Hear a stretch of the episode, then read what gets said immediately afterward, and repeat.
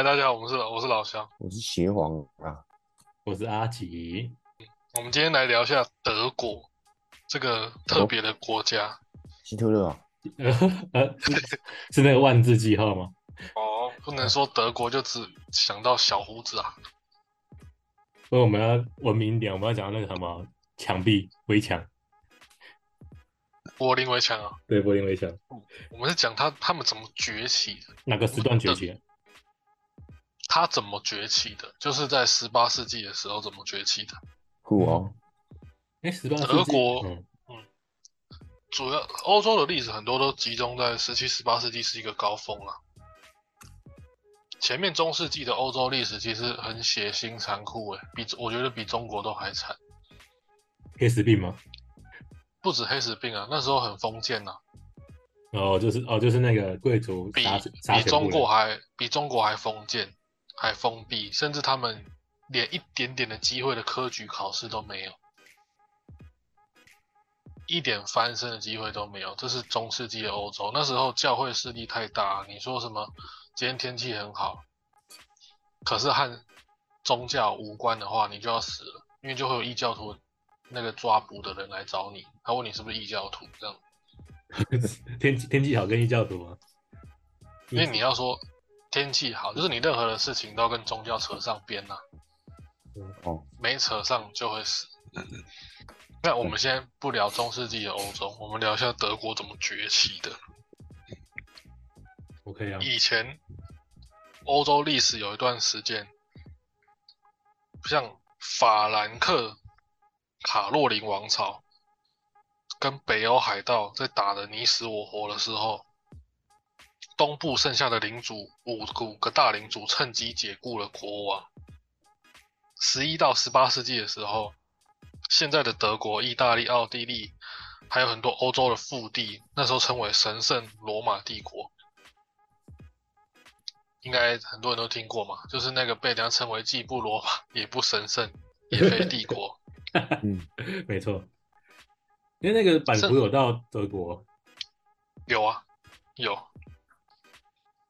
就是甚至到十八世纪末的时候，神圣罗马帝国的境内还有一百多个小邦哦，也不算是一个统一的国家。那小邦里面有一个叫普鲁士公国，普鲁士公国它的历史呢，大概就是被拿破仑揍，然后丢失了一半以上的领土和人口。在这样的外部压力下，普鲁士国出现了忧患意识的思考，要开始想要怎么样才可以拯救民族的命运嘛。拿破仑席卷欧洲的时候，当时也出现一个就是反法同盟啦，因为拿破仑很能打仗嘛。那我们就讲这里面的有个公有个公国，它就是为了对抗拿破仑产生的民族意识。德国想到一个振兴国家、改革国家的方案，就是教育法草案。你知道，其实我们现在义务教育也是承，就是学德国承袭过来的嘛。这么凶的，他他们直接推动了全民全民义务教育哦。对他们觉得你做什么政策都好，其实还是要所有人民素质提高才是最重要的嘛。你就算是要去修铁路也好，要去改革经济策略也好，如果大家人民的素质不高，那也只就是一群喜憨的人而已啊，大家都不懂你在搞什么啊、嗯，所以德国想到了人根本的一个道理，就是要先提升人的素质。一八二零年的时候，普鲁士通过了教育法草案，从此在当时的普鲁士被称为普鲁士的国家，就是广义现在的德国啦。上学跟当兵一样，就是义务。嗯，而这个法案也提升的很成功，一八二零年到一八七零哦，五十年而已，普鲁士小学的教育普及率就达到九十七趴了，这是非常惊人的数字。这几等于说就是全国的人先脱离文盲的阶段了嘛。这个数字有多难？到一百年前中国普文字，就是那个教育普及率才三趴而已。太低了吧？对，当然那个中国是特低啦，但是我的意思就是说，在两百年前就有国家推动教育的重要性。嗯，那么超前部署，就像虽然现在很多八加九或是某一些不知道在干嘛的人，为了流量的人在强调，也不算强调，就是会说教育不重要，可是其实教育很重要啊。嗯，就是有一堆人觉得教育很重要，才会让觉得教育不重要的人也可以好好活活着，这就是根本啊。这个不重要的人，他们也会自知自知啊。对，那、其实教育是非常重要的。德国这么强，就是因为他们率率先进行教育改革。这个教育改革的重要性其实不亚于那些科学革命、工业革命，因为你会发现后来其他国家也都学德国在做什么义务教育，嗯，每个国家都其实有义务教育。那凭借当人本身人本质上提升之后，它就会变成人力资本。那人在社市场上、社会上也会有价值。于是，有素质的一批人，当时被称为比较算比较广义被称为普鲁士的德国，他们诞生人类第一个科学实验室，第一本科技刊物，第一个研究所。然后也开始思考了社会学。那人的素质起来之后，要促进社会的流通，是不是就要从关税下手？一八三四年，普鲁士为核心的北部小邦国取取消了彼此的关税，让大家的货物往来更为便利，更为有价值嘛，互通有无。那如果你想要，比方说协皇、阿基你们关税降低了，那你要做的事情是什么？你要考量的事情是什么？赚钱。不是，这那那你关税降低，你一定会赚钱。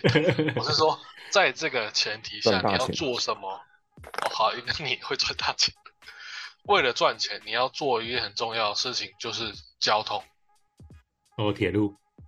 我这边补充一个课课外的点，就是说，哎，不是说课外，我们聊天的点，嗯你会发现这些东西其实就是放在我们小学课本里面的编排，它小学课本编排都是有一定的进展的。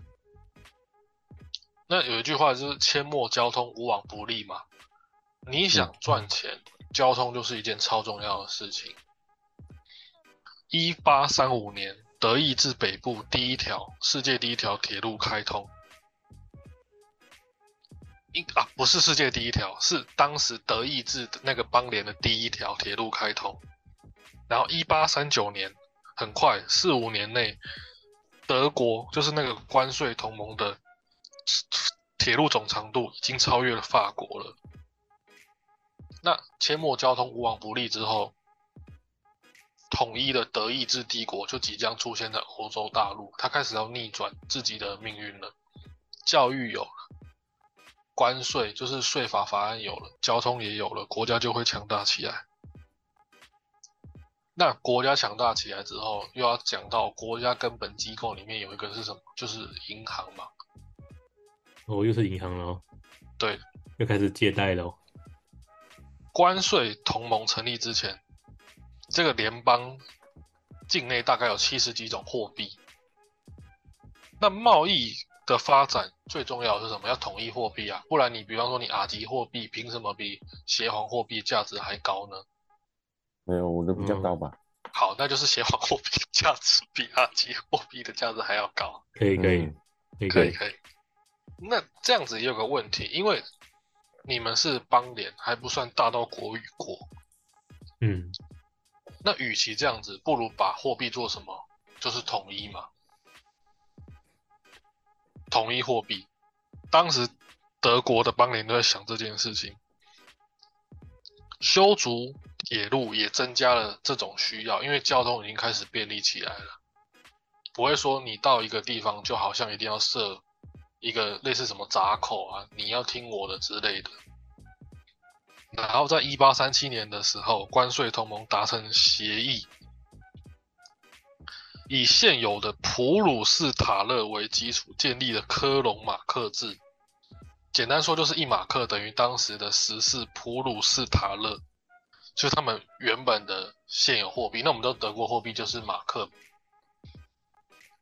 嗯，那一马克再对应到一种某种货币，又有点麻烦。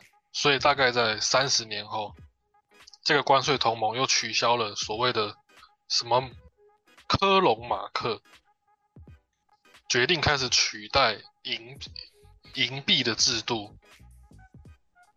银币的制度回归到钱的本质上，要跟上，与其说跟上，不如说是再确定银行。以金定为发行就开始做准备，就是说德国已经开始要以金本位这个目标前进了。哦，他这么早就在走金本位？金本位是一个历史以来都很重要的一件事情，因为黄金自古以来人类都蛮喜欢的，因为喜欢就会有信任、有需求，所以就会赋予它价值。日本讲个题外话，日本在跟跟上欧欧美的时候，也是进行了一个金本位的转换。中国就是金本位转换太慢，中国的银银用的太久了，就跟不上。那黄金的价值当然比白银高啊，不是因为这个石头比这个石头本来就有价值，是因为人之于它的需求更有价值。然后在一八七三年的情况时候，普鲁士国王操纵德国联邦议会通过法案，建立帝国银行，统一德国的马克币值，然后就可以，当你统一币值之后，钱币自古以来被发明之后就有个点，钱币很难携带嘛，所以统一币值，确定金本位，就要开始发行纸币。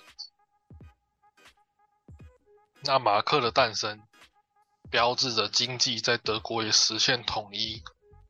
嗯，教育有了，关税有了，铁路有了，币值也稳定了。接下来要开始做时代很难的科技了。一八九三年到一九一三年里面，德国的电气工业产值增加了将近三十倍。一个国家有了电之后，它就会开始高速发展嘛，因为至少。可以让一个国家的人五六点就不用准备要睡觉了。产值大增，有电晚子晚上才有事情做啊。嗯，呃，没有电，台积电马上哭出来给你看。就是这种意思。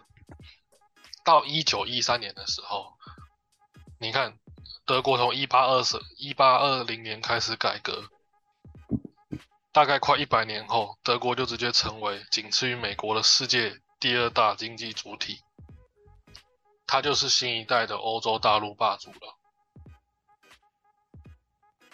真地强，就是德国这个民族是动起来之后也是非常有力量的。你看德国的国产车，就是我们讲的宾利、B N W、奔驰、奥迪这些好车，哎，他们不是四轮乐色，哎。他们走，他们走那个最尖端路线的，但是这就是他们的国产，就是我们国民基本的生产东西，这样很屌。嗯，如果说美国的经济成功是源自于新大陆居民对于财富的梦想，那德国的经济成功就是对于归于那个地缘竞争，因为你看德国其实在欧洲的蛮中间的位置，嗯，他不强的话，他就会被四面八方的人打。所以它也是一个很厉害、一个民族自觉成长的一个国家。还有一个重要的经济因素，就是你看，其实自古以来，人类从头到脚都很需要穿衣服。那穿衣服的话，你也要至少要有颜色嘛，不然大家在衣服衣服身上也不怎么好看。这时候，英国当然还在享受全世界殖民地带来的丰厚利润。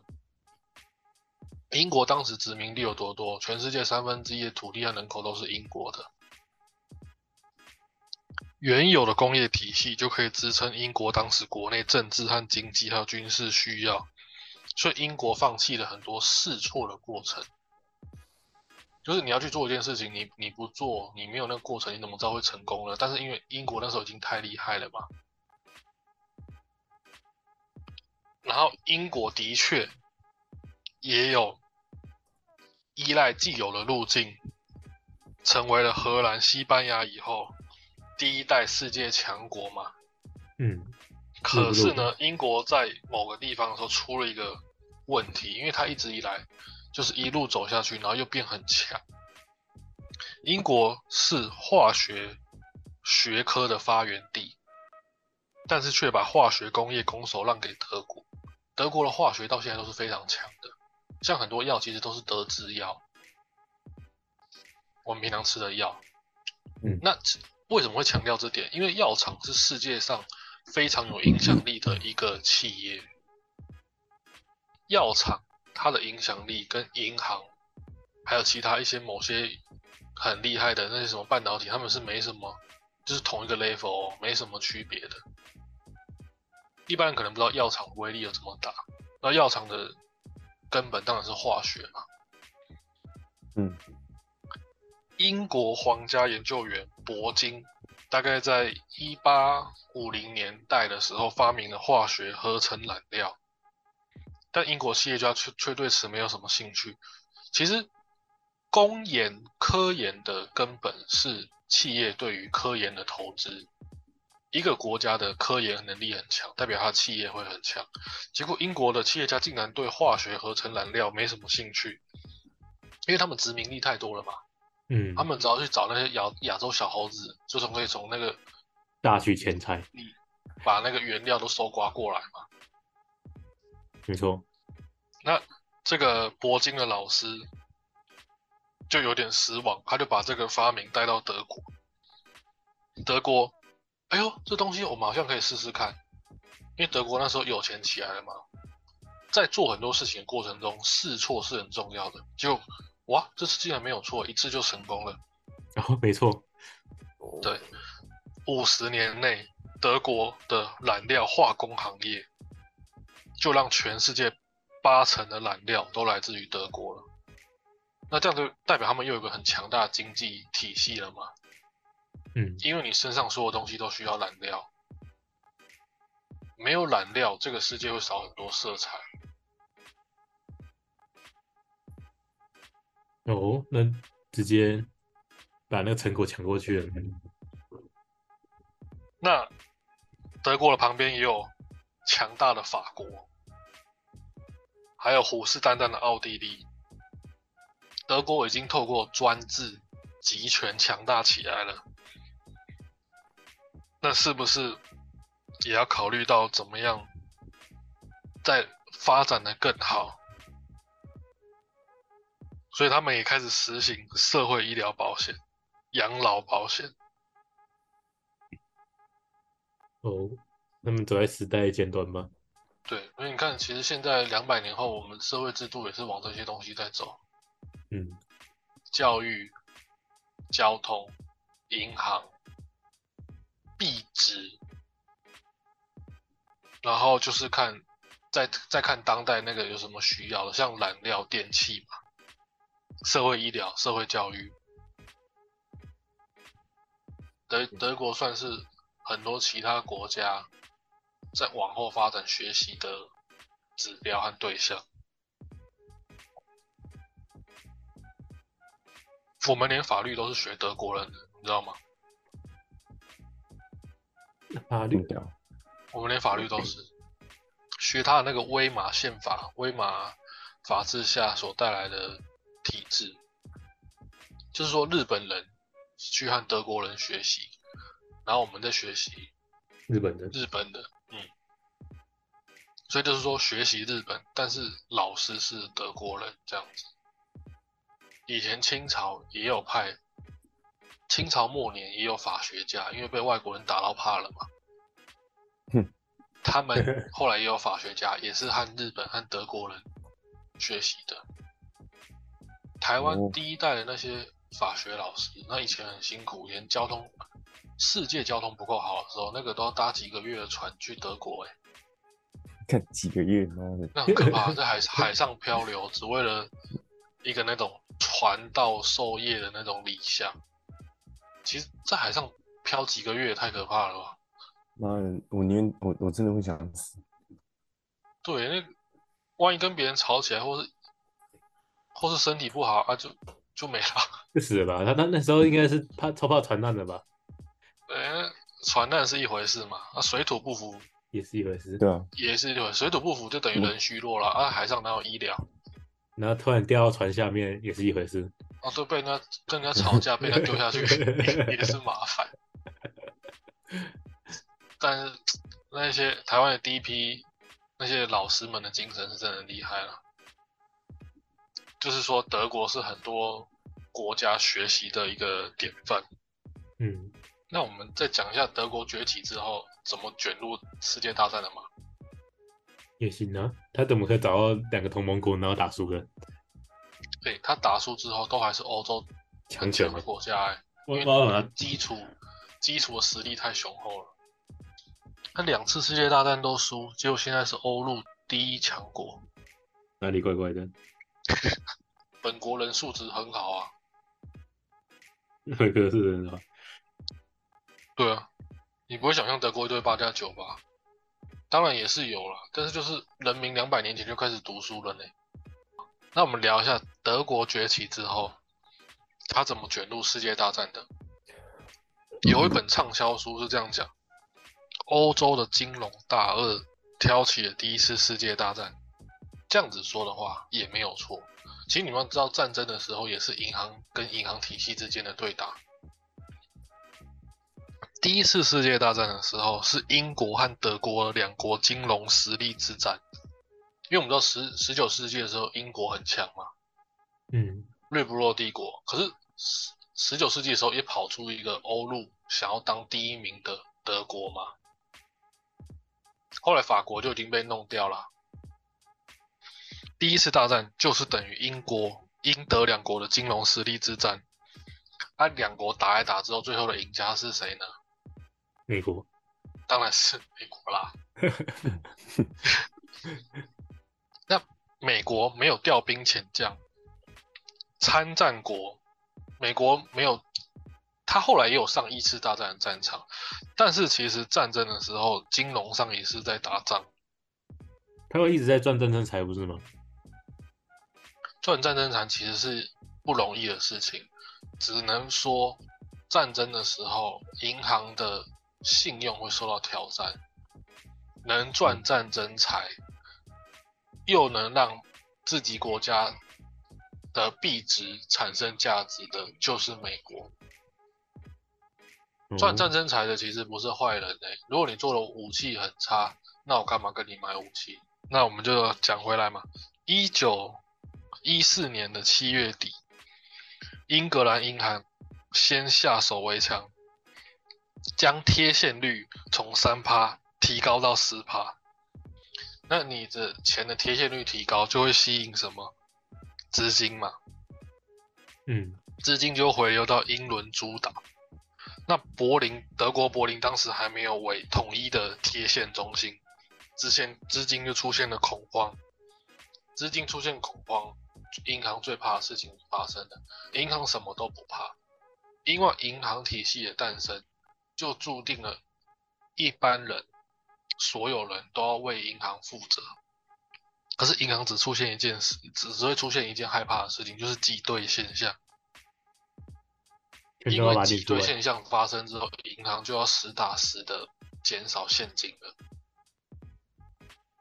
嗯，那英国先下手为强，他们英国和德国要争谁是金融老大嘛？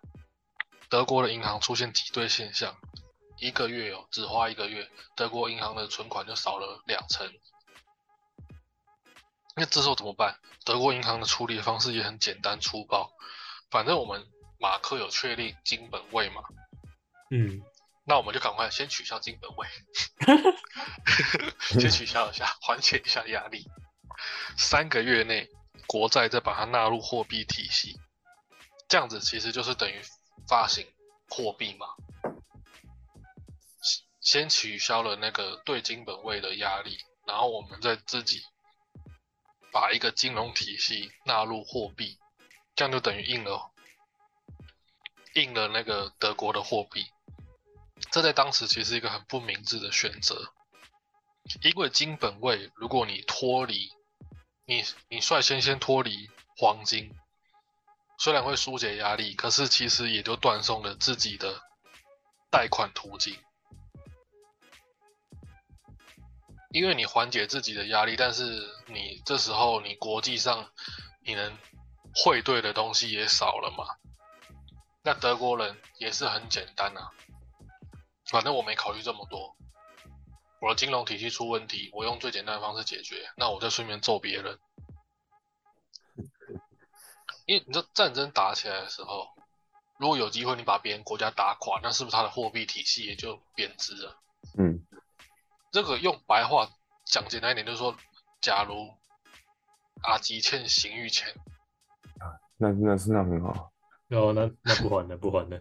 哦不还，但不还有很多方法啊。你你你要跑给刑狱追也是一个，你要消失也是一个，嗯，那你就做邪皇，但是这样子做不也怎么办？我操！做到他不跟你要也是一个方法嘛。哦，是美美国啊？也不是这样子。他说我们被民主外送怎么办？到时候他说我们侯赛雷什么制造核武，你说美国听我们的节目吗？发达了。好，那德国要解决金融的方式，他们决定打别人。德国出兵卢森堡，第一次世界大战爆发了，哦，那战争就开始了。我就是不还钱，我就是不还钱，这样子吗？我的金融体系输你开始了，我的金融体系好吧输你了，那我就开始扁人。好好猛啊！理论上啦，那国家支付战争的费用的方式是什么？最基本的就是征税嘛。没错，但实际上征税哪赶得上战争需要的资金？你从我们小老百姓身上又挤出多少税金？嗯，所以基本的方式是征税，但实际上筹款还是得贷款嘛，嗯，对不对？因为征税会降低国民的支持度啊，我国民会讨厌政府，那政府就不能打仗，而且速度太慢了。第二点哦，你如果胜利，你是用贷款的方式，那你的债务还可以转嫁为为战败国吗？嗯，没错，所以贷款，如果你有机会打赢，你是不是就不用伤到人民的钱，又可以借外债啊外债借到之后，然后再把债务留到那个战败身上，你要负责。你你跟我打架，你打输了你要赔钱，就是这样。像比方说甲午战争也是啊，甲午战争中日对打，打中国打输了，他还要赔日本钱。嗯，那如果日本有跟中国借钱，那是不是日本就等于不用赔钱？那相又相当于说是日本用中国的钱打中国嘛？所以战争其实很多时候也是金融货币互打，金融体系互打，先打了再说嘛，管他会怎么样。德国的选择呢是对内但是德国也选了一个方式，对内借款，这也是贷款的一种嘛。德国人很某方面，德国的矛盾又出现了，他想要让战败的资金给，就是战战争的财物给战败国，但德国人本身也严谨嘛，嗯。他也不希望找伦敦融资太多，而、当时的美国又一直呼隆说大家自己要中立，实际上一战的时候美国也没有中立啊，没错，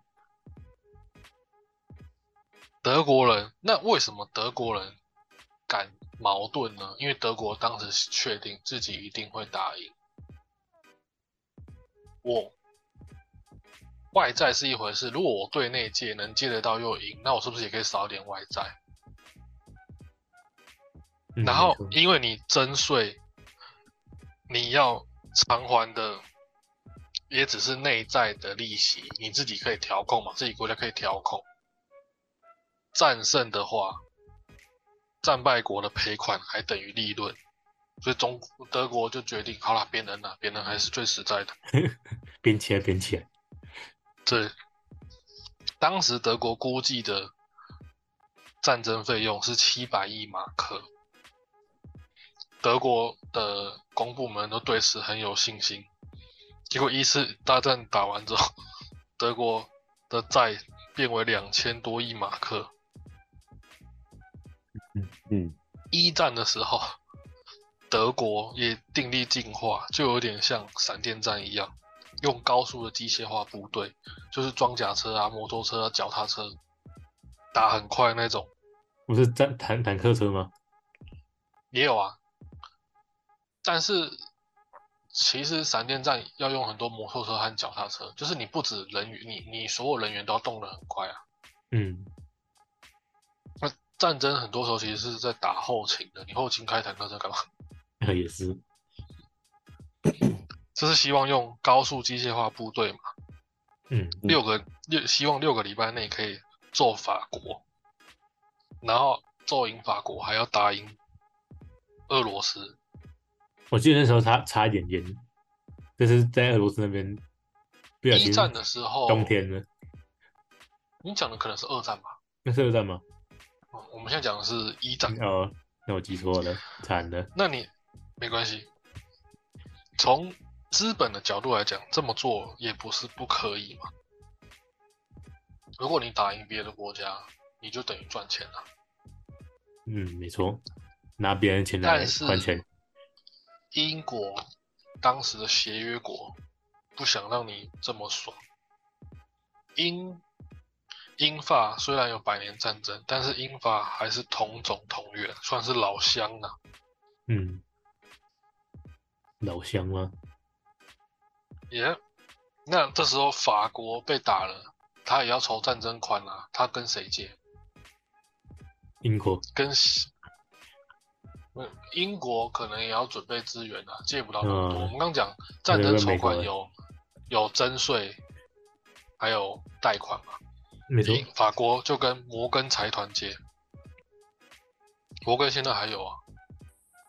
然后就是从那时候开始就是这样富裕到现在，就在一一九一四年，法国向摩根财团求助，贷款一亿美元，然后还要跟他借，还要跟他拿黄金。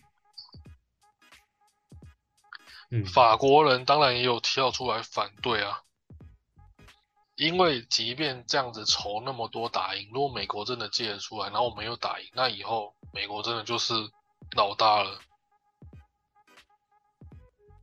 但是反对没用嘛，还是借了嘛。还是得借啊，别人当老大之前，你得自己先不被打死啊。没错，那法国借了之后，又跟现跟谁借？跟花旗银行借。我是花旗银行吗？嗯，我们现在很多大财团其实以前都存在，所以为什么现在即便发生战争也不会洗牌？因为两次大战之后大家都懂了，反正就是不能让金融体系崩溃，而且以前的大企业到现在越来越强大了。他们都活都那边都活活过来了，现在怎么可能会换人？对，而且美国当时还支撑所谓的农产品。嗯，所以你可以由此可以看出啊，美国当时的实力就已经强大到不行了。那我们就可以知道了吗？这个一战最大的赢家就是纽约金融市场。啊，一战的结局就是这样，让美国正式踏入欧入主欧洲大陆，成为老大的起源。没有错。所有欧陆国家想靠打仗来发财已经中断了。谢谢大家。